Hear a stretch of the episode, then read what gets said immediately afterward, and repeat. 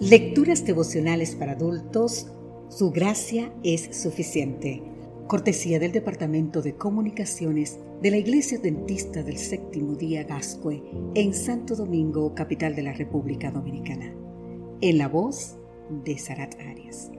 Hoy, primero de enero, ¿en qué y en quién te fijarás hoy?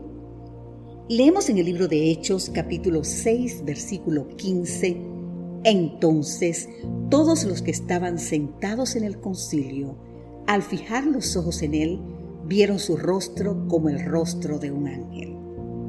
Saulo tenía un pasado que lo condenaba y lo descartaba totalmente para ser un buen cristiano. Su nombre significaba aquel que fue deseado o pedido insistentemente. Lejos estaba de cumplir los sueños de sus padres y menos los de Dios. Había nacido en una ciudad gentil, era ciudadano romano y educado en Jerusalén por uno de los más eminentes rabinos llamado Gamaliel. Saulo se presentaba a sí mismo como hebreo de hebreos en cuanto a la ley, fariseo en cuanto al celo, perseguidor de la iglesia en cuanto a la justicia que se basa en la ley irreprochable. Podemos leer más en el libro de Filipenses capítulo 3, los versículos 5 y 6. Saulo también había fijado todas sus expectativas en la venida del Mesías, pero, chasqueado después de la muerte de Cristo, se unió a los sacerdotes y los príncipes para perseguir y terminar con aquella secta proscrita de los seguidores del Nazareno. Los dirigentes judíos habían supuesto que la nueva fe y el entusiasmo de los cristianos se darían al haber clavado a Cristo en la cruz. Pero nada de eso ocurrió. Al contrario, las escenas del Pentecostés y las posteriores mostraban una iglesia activa y poderosa. Saulo se volvió un acérrimo defensor de las doctrinas defendidas por los fariseos y dedicó todas sus energías en conducir a los seguidores de Jesús a los tribunales, a la cárcel y a la muerte.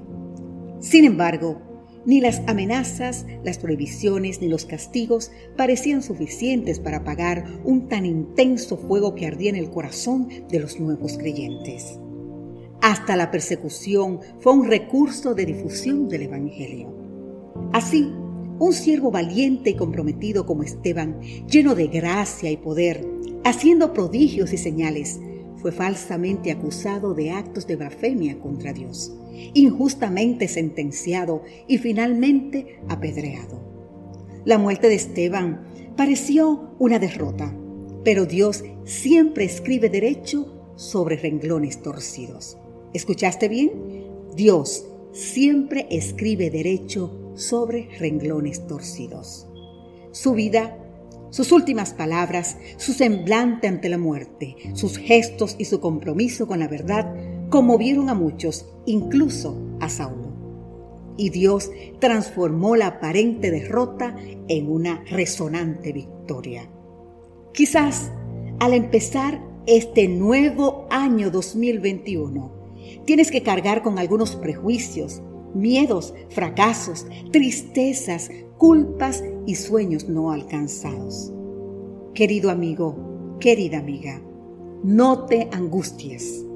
Como a Saulo, Dios quiere darte nuevas oportunidades. Para eso, como Esteban, mira hacia arriba, porque allí está la clave para obtener la paz y la victoria.